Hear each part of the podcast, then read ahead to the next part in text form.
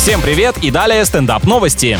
Российские активисты открыли магазин, где продается мусор, собранный на озере Байкал. Чем больше вреда окружающей среде приносит товар, тем выше его цена. Я-то думал, барахольщики, которые на одеялах свой хлам раскладывают и прохожим за деньги предлагают, вот они ерундой занимаются. Оказывается, нет. В таком супермаркете, например, можно купить старый пакет за 300 рублей, а две использованные батарейки за 10 тысяч. Беспроигрышная идея для бизнеса, кстати, ведь эти покупки снова окажутся на помойке, а потом опять на прилавке. Золотая жила.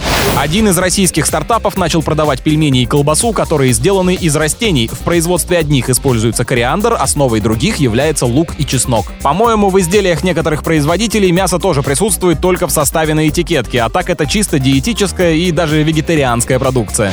На этом пока все. С вами был Андрей Фролов. Еще больше новостей на нашем официальном сайте energyfm.ru.